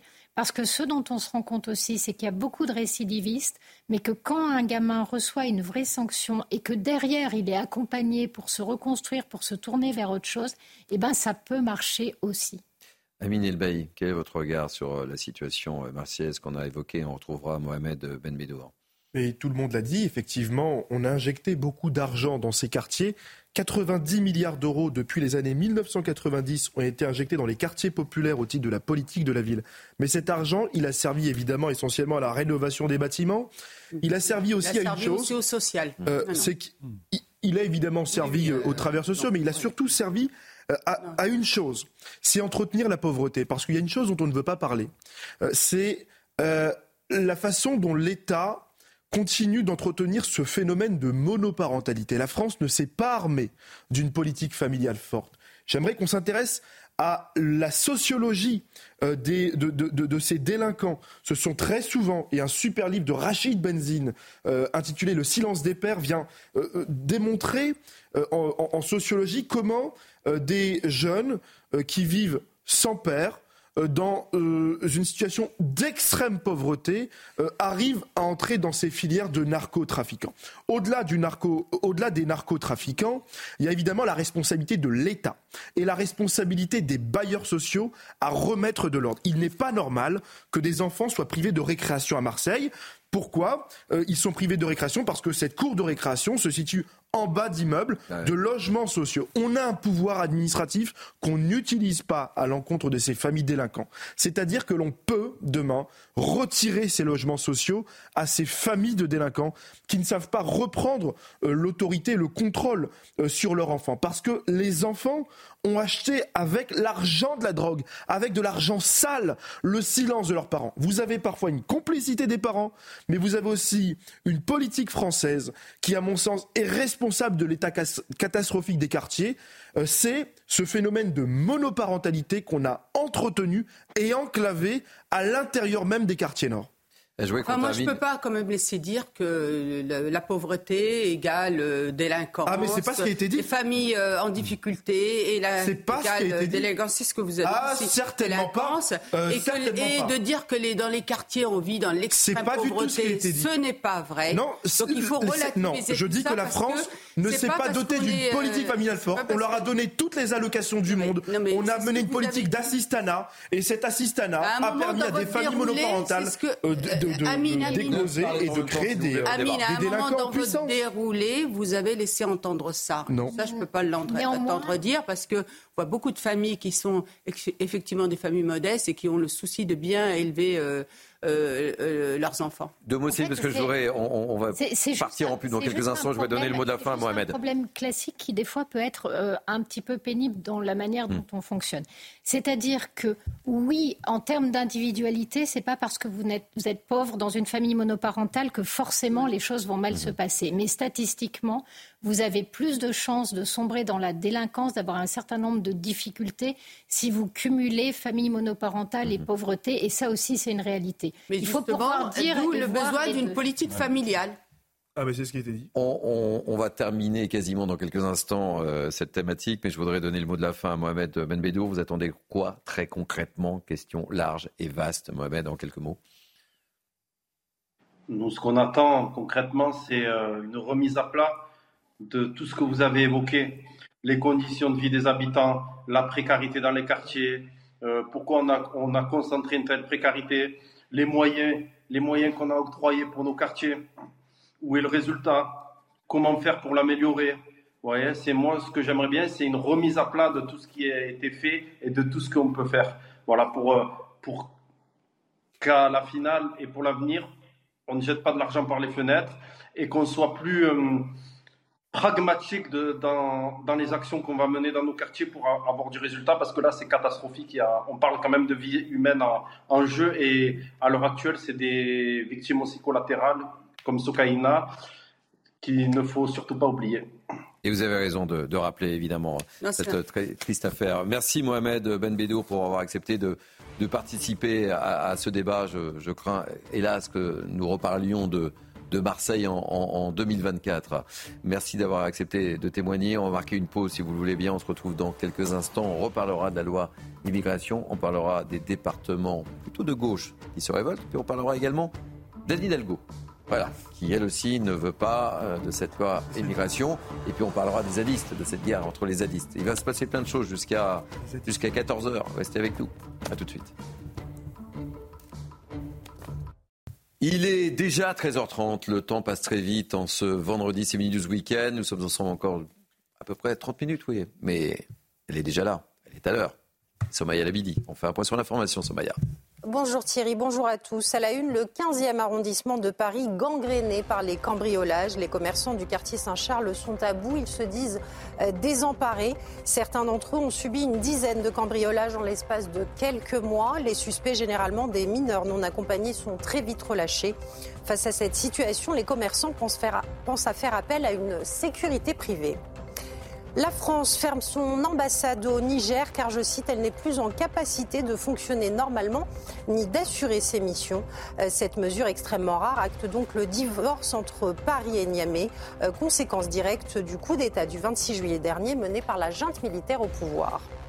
Et puis va-t-on vers une interdiction d'importation du foie gras en Suisse? En tout cas, une association annonce avoir récolté suffisamment de signatures pour déclencher un référendum sur le sujet. Le gavage des canards est déjà interdit dans le pays, euh, qui est l'un des principaux importateurs de ce mets typiquement français. Merci Somaya. C'est vrai que ça nous donne faim quand même. Hein. Je ne veux pas semer la polémique, mais ça nous donne faim à, 13h31. Allez, avec moi pour cette dernière demi-heure, Naïm Fadel, Céline Pina, Erwan Bayo, Amine Elbaï et Marc Baudrier. Chose première, chose due, on va reparler de cette loi immigration avec euh, ces 32 euh, départements frondeurs hein, qui euh, ne veulent pas voir cette loi s'appliquer. Et puis Anne Hidalgo aussi. qui a pris position, en gros, en substance, elle parle de résistance, à ce qu'elle ne se trompe pas de, de combat en employant ce terme par rapport, euh, par rapport à cette loi euh, immigration. On peut se poser réellement la question, je vais vous la poser d'ailleurs dans quelques instants, mais Anne Hidalgo, qui s'est exprimée ce matin sur cette loi immigration, vous allez découvrir en même temps que moi ce qu'elle a, ce a déclaré et on ouvre le débat juste après. Je suis sûr que vous avez plein de choses à nous dire. Avec euh, d'autres collectivités, nous allons, parce que nous en avons la possibilité, euh, faire euh, ce que l'on appelle une contribution ouverte au Conseil constitutionnel. C'est-à-dire que nous allons saisir, dans le cadre d'une contribution ouverte, avec d'autres euh, collectivités avec lesquelles nous sommes en train de discuter, nous allons saisir le Conseil constitutionnel pour faire invalider les dispositions qui sont contraires à la Constitution et à tous les textes fondateurs Marc, euh, pour moi, la résistance, c'est euh, Jean Moulin, Guy Moquet. Euh, elles ne seront pas un peu de combat, là hmm, Oui, je ne pense pas qu'elle risque tellement sa peau sur ce genre de combat. c'est un combat facile et c'est un combat, je pense, indispensable pour elle parce qu'elle est quand même très déstabilisée euh, à la mairie de Paris et donc elle a besoin, je pense, de donner des projets, de faire un peu de mousse dans la baignoire pour euh, pouvoir euh, exister, quoi, on va dire. mais bon, il y a derrière tout ça quelque chose d'assez choquant parce que derrière la loi qui a été votée, il y a l'élection des députés qui ont voté la loi. C'est quand même le, fond, le fondement de bah notre démocratie, du fonctionnement de notre notre cinquième République. Donc, en, en participant à cette démarche, si vous voulez, elle piétine quand même à la fois la volonté populaire exprimée dans l'élection euh, de l'Assemblée nationale et aussi euh, la, volonté, des Français. Je rappelle le sondage qu'on a évoqué au début de l'émission. Voilà les sondages euh, qui manifestent un, avis très tranché des Français. Donc bon, on peut, on a le droit de piétiner tout ça, mais enfin, quel sens ça Et est-ce que c'est tout ça est très respectueux de la France et des Français? Je suis pas sûr. Naïm Fadel. Je ne sais, pas pourquoi j'ai pensé à une chanson je ne sais plus qui l'a chanté, mais euh, résiste, prouve que tu existes. France Gall. C'est France Gall. Et en fait, je crois que c'est ça. Elle a envie effectivement de, revenir et d'exister. Donc, euh, euh, moi, j'ai envie de tout simplement vous dire que Madame Hidalgo ainsi que les présidents de, certains départements de gauche sont tout simplement hors la loi. L'état de droit s'impose à nous tous. La loi qui est votée s'impose à nous tous. Donc, ils sont hors la loi. Et si jamais il, persiste, ça veut dire que nous aussi, on peut eh bien, décider d'être hors la loi et de ne pas rester, respecter les règles de l'état de droit. Et euh, je dirais, mais quelle image aussi qu'il donne aujourd'hui. Et vous savez, dernièrement, euh, enfin c'était avant-hier, il y a une personne qui m'a dit une chose qui est extrêmement, bah, hier, euh, extrêmement important. Ils m'ont dit, bah, ça veut dire que les refus d'obtempérer de mmh. certains jeunes, bah, ils ont raison dans ce mmh. cas-là. Mmh. C'est-à-dire qu'ils se sentent hors la loi et qu'ils ont le droit d'être hors la loi. C'est extrêmement grave ce qu'ils font. Je reprends quelques termes d'Anne Hidalgo. Hein, euh, euh, l'a déclaré, c'était je crois lundi, faire de la capitale une terre de résistance euh, démocratique et humaniste. Ici à Paris, nous continuerons à faire vivre cette dimension humaniste, multiculturelle, d'accueil inconditionnel, parce que c'est notre ADN, dit-elle. Céline. Enfin, on a. Anne Hidalgo est en résistance. On a enfin trouvé un secteur dans lequel les hommes politiques sont courageux. Ils n'ont pas peur du ridicule. Et franchement, elle vient de nous le prouver dans les grandes largeurs. Là où ça devient complètement agaçant, c'est qu'en fait, on est dans une logique de posture. Euh, c'est exactement ce qui fait que l'immigration devient un sujet impossible à gérer. Mm. C'est parce qu'il suscite ce genre de délire. Parce que, franchement, c'est du délire. Qu'est-ce que nous raconte Hidalgo? Quand vous sortez les grands mots comme résistance, comme terre du oui, etc. Les mots ont leur importance, hein, ils ont un sens. Donc en face, vous avez une forme de montée du nazisme mm. et que si jamais vous acceptez cette loi, vous devenez un collabo, mm. vous devenez un pétainiste. Mm. Voilà ce qu'essaie de réactiver dans l'imaginaire français tous ces gens-là. Sauf que tout ça fait pchit parce que personne ne voit la menace, parce que cette loi, dans le fond, elle est banale. Pire même, il est probable qu'elle ne règle pas nos principaux problèmes. Donc ces gens-là sont en train d'en appeler à la lutte contre le fascisme alors qu'il n'y a aucune menace. Ça, c'est la première chose. Et la deuxième, Duralex, Sedlex. C'était le principe des Romains. Qu'est-ce que ça veut dire? Ça veut dire vous n'êtes pas là pour apprécier si la loi vous convient ou pas. Nul ne peut s'extraire de ses obligations liées à la loi en raison d'une appartenance communautaire ou euh, d'un lien philosophique ou religieux. C'est exactement ce que ces imbéciles sont en train de faire sans se rendre compte qu'en faisant ça, ils sont en train de s'essuyer les pieds sur la démocratie. Il y en a marre parce que c'est la base de leur rôle. Donc quand on arrive à ce stade d'incompétence, peut-on vraiment rester élu de la République? Moi, j'avoue que là, quand ce sont les élus eux-mêmes qui tirent à balles réelles sur la démocratie et mmh. l'étoile de droit, je pense qu'ils devraient quand même en payer le prix à un moment donné et qu'on devrait pouvoir les attaquer devant les tribunaux pour trahison de leur mission et de leur fonction. Mais je pense qu'elle ne doit pas lire les sondages ou écouter nos émissions, Anne Hidalgo. Hein, quand euh, on évoquait en début d'émission ce sondage de 70% des Français, enfin, je ne sais pas, c'est bien, c'est important aussi d'écouter euh, le, peuple. Mmh. Sauf que c'est important d'écouter ce que dit la France des Parisiens. Oui, ah oui, c'est vrai, pardon. Non mais par ah, oui, c'est vrai. Euh, a dit Céline. Mais quand même. S'ils étaient réellement courageux, ils démissionneraient. Ouais. C'est ça ah oui, le courage. Allez, très rapidement, parce que je vois, il nous reste 10 minutes et je voudrais quand même qu'on aborde le problème des zadistes parce que c'est un sujet que je connais relativement bien aussi. Et, euh, euh, Amine, si la loi immigration est à ce point contestée par des conseils départementaux, par Madame Hidalgo, maire de Paris, c'est bien parce que le président de la République, Emmanuel Macron, a refusé politiquement un référendum mm. sur l'immigration qui avait été réclamé quand même par l'ensemble des partis d'opposition de droite, et il ne faut pas l'oublier, euh, si nous arrivons aujourd'hui à ce point de blocage politique, euh, c'est bien évidemment parce que le président de la République et lui seul a refusé de consulter le peuple pour décider souverainement de sa politique migratoire. Mais un dernier point, et sur le plan juridique, euh, on sait très bien que le préfet a un pouvoir de substitution sur le maire. Si, le maire refuse euh, d'appliquer une loi, le préfet peut l'appliquer à sa place.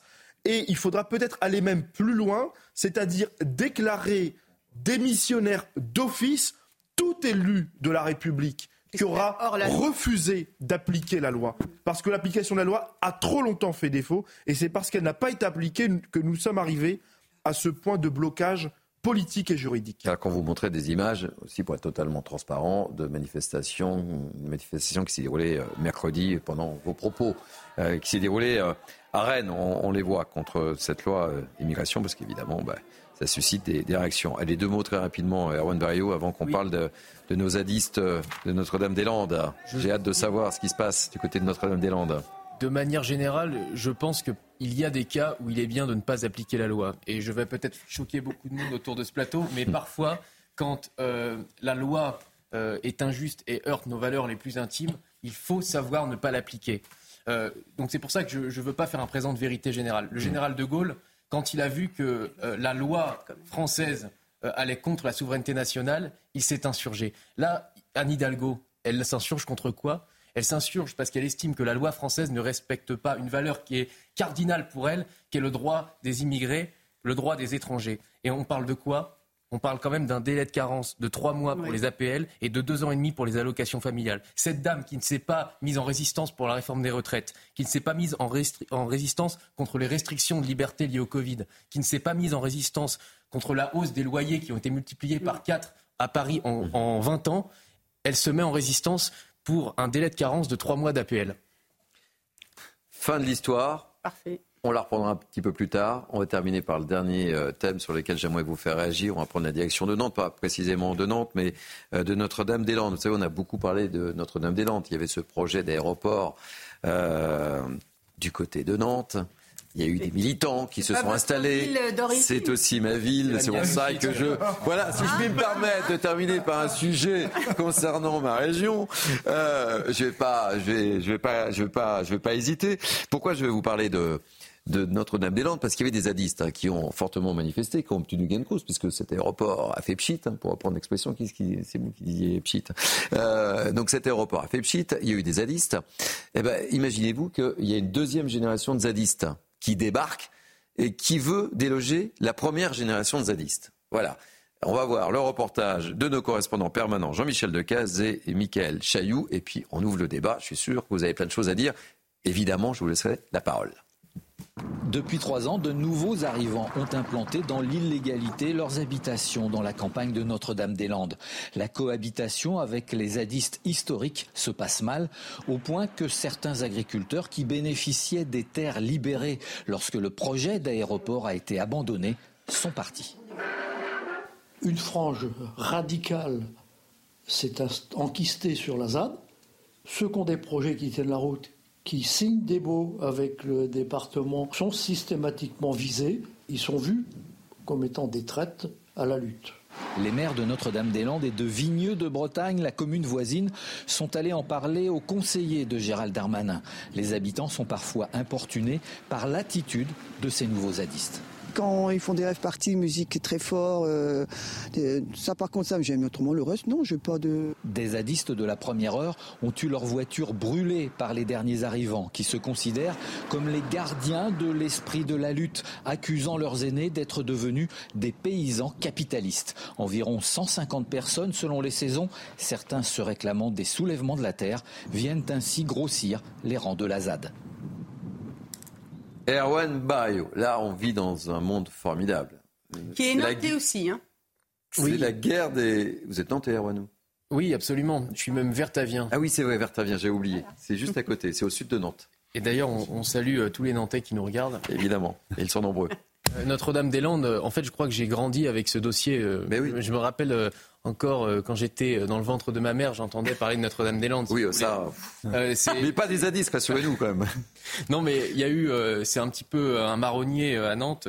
ça fait, je crois, 25 ans, voire plus que ça dure. Plus que ça. Plus et, et je suis plus âgé que vous, je peux vous dire que ça fait un petit bout de temps qu'on en parle. Et ça a été tranché par un référendum. Ouais. le département de la Loire-Atlantique s'était prononcé pour mmh. l'aéroport et malgré ça, ces gens qui nous parlent sans arrêt de démocratie participative et de... Ah là, c'est l'arroseur arrosé, là. Hein. Voilà, et bien, euh, contestent la décision euh, des, euh, des riverains et des, et des Nantais qui sont évidemment pour, puisque tout le monde sait que l'aéroport de Nantes-Atlantique aujourd'hui est trop petit, n'est plus adapté pour mmh. un trafic digne d'une grande ville comme Nantes. Et donc, il faut maintenant que, il faut savoir accepter ces défaites. Et il faut que les zadistes, euh, je ne sais pas, euh, se battent pour des combats plus nobles. Non mais ils se battent entre eux là. Ils se battent, ils se battent entre eux, mais c'est-à-dire qu'on est dans une folie pure. C'est-à-dire que déjà l'objet pour lequel ils se battent est contestable. Mais alors là, euh, maintenant, il faut finalement, il faut qu'ils fassent du sport. Je ne sais pas, qu'ils se détendent, qu'ils trouvent quelque chose plus intéressant, je sais pas s'ils nous regardent, mais... plus gratifiant à faire que de, de, se taper dessus entre eux. Je ne sais pas, enfin, un petit peu de d'amour que diable dans ce monde de brutes. C'est bien. J'aime quand vous êtes sur ce plateau pour euh, ces ondes positives que vous nous envoyez. Euh, Céline Pina, ça vous inspire quoi, l'arroseur arrosé là? Franchement, à part euh, les bras m'en tombent. Bah oui. C'est-à-dire que on est. en fait, ça montre ce qui se passe lorsqu'il n'y a plus de pouvoir. Mm. Et que contrairement à ce qu'on croit, vous savez, vous avez toute une idéologie qui dit en fait, s'il n'y avait plus de pouvoir, les gens s'aimeraient, euh, hmm. il y aurait une forme d'autogestion. Tout ça, c'est dans le monde idéal, dans le monde des bisounours. Ça n'existe pas, ça. Enfin, je ne crois pas. C'est pas du tout ce qui se passe, c'est ce que l'on voit. Aujourd'hui, ce, ce que cette histoire raconte, c'est un pouvoir tellement faible qu'il n'est même plus en mesure de contrôler son territoire et de récupérer une portion de territoire sur lequel quand même se sont développés un nombre de fadas et de zozos absolument. vous savez que c'était une véritable zone de non-droit au plein moment du, dossier de l'aéroport. Mais, bien sûr. Moi j'avais des amis qui habitaient juste à côté.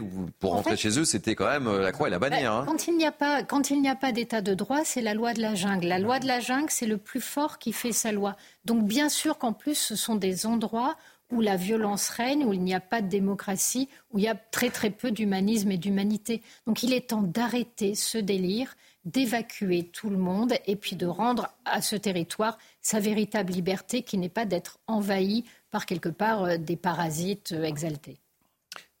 Très rapidement, Amy, parce que Somaya est là, juste derrière vous. Simplement, euh, ça s'inscrit aujourd'hui dans un contexte, un contexte où, souvenez-vous, les soulèvements de la terre, après avoir pris à partie les gendarmes à Sainte-Soline, ont grièvement blessé des forces de l'ordre. aujourd'hui, l'autorité judiciaire, le monde judiciaire est en train d'instaurer un droit à la désobéissance civile qui est surexploité par les groupuscules d'extrême gauche, surexploité à Sainte-Soline, surexploité à Notre-Dame-des-Landes. Euh, ça s'inscrit également dans un contexte où aujourd'hui encore, vous avez sept militants d'extrême gauche qui sont jugés pour association de malfaiteurs terroristes pour avoir projeté en 2020 un attentat contre euh, des militaires et des policiers. Euh, si nous ne prenons pas aujourd'hui, en 2023, l'ampleur de la menace et on parle bien ici de menaces mhm. terroristes d'extrême gauche, alors oui, demain, en, 2024, 2025, 2026, 2027, vous allez vous retrouver avec deux blocs de la société qui risquent, et ça commence à Notre-Dame-des-Landes, de se faire face à face. Le danger est là. Le danger est là. Et donc, l'urgence et l'extrême urgence, c'est que le ministère de l'Intérieur se préoccupe de la situation et prononce très rapidement des dissolutions, réoccupe, reprenne ces morceaux de territoire qui échappent aujourd'hui au contrôle de l'État. Merci beaucoup. Elle est là. Nous sommes un petit peu en retard. Désolé, ma chère Somaya. On fait un point sur l'information avant de refermer notre émission. C'est une tradition présidentielle cette fois. Emmanuel Macron a fêté Noël avec les forces françaises déployées en Jordanie.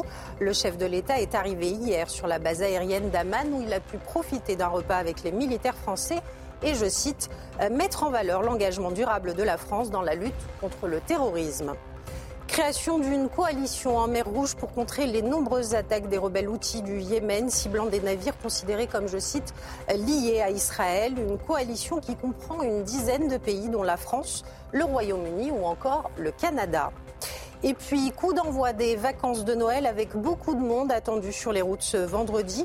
Euh, bison futé voie rouge dans le sens des départs, orange dans le sens des retours, euh, du rouge encore dans le sens des départs demain, mais du vert dans le sens des retours au niveau euh, national. Merci beaucoup, ma chère Somaya, de nous avoir accompagnés durant ces deux heures. Ainsi se Mini News Weekend. Merci à nos grands témoins. Profitez, passez de belles fêtes de fin d'année, un joyeux Noël profitez pour faire vos dernières courses si vous ne les avez pas faites. Euh, merci à Benjamin Bouchard qui m'accompagne si fidèlement tous les vendredis qui part en vacances. Quelle chance. Merci à Biba Mguizou, à David Brunet, à Jean Delacoste. Merci à la programmation, Nicolas Nissim, Lino Vettez, Louis Lallemand. Merci aux équipes en régie, euh, les amis. Euh, je sais qu'ils préparent Noël en régie, donc je vais aller les rejoindre dans quelques instants. Nicolas Baillet, Dominique Raymond, Guillaume Marceau, j'aurais pas dû le dire, mais je l'ai dit quand même. Vous pouvez revivre cette émission sur notre site CNews dans quelques instants, c'est l'ami Mickaël euh, Dorian pour 180 minutes info. Moi, j'aurai le plaisir de vous retrouver à 21h pour Ça se dispute. Et je vous retrouve évidemment demain, samedi. La lumière sera là euh, pour Mini News Weekend. Et j'ai oublié de citer Julien Durand. Voilà, j'ai oublié personne, je crois. Benjamin, j'ai oublié personne. Et merci Thierry. Merci à vous en tous les cas. Merci Thierry. et à très bientôt. Et bye bye. Joyeux Noël. Et joyeux Noël, évidemment. Why don't more infant formula companies use organic, grass fed whole milk instead of skim? Why don't more infant formula companies use the latest breast milk science? Why don't more infant formula companies run their own clinical trials? Why don't more infant formula companies use more of the proteins found in breast milk? Why don't more infant formula companies have their own factories instead of outsourcing their manufacturing? We wondered the same thing. So we made ByHeart, a better formula for formula. Learn more at byheart.com.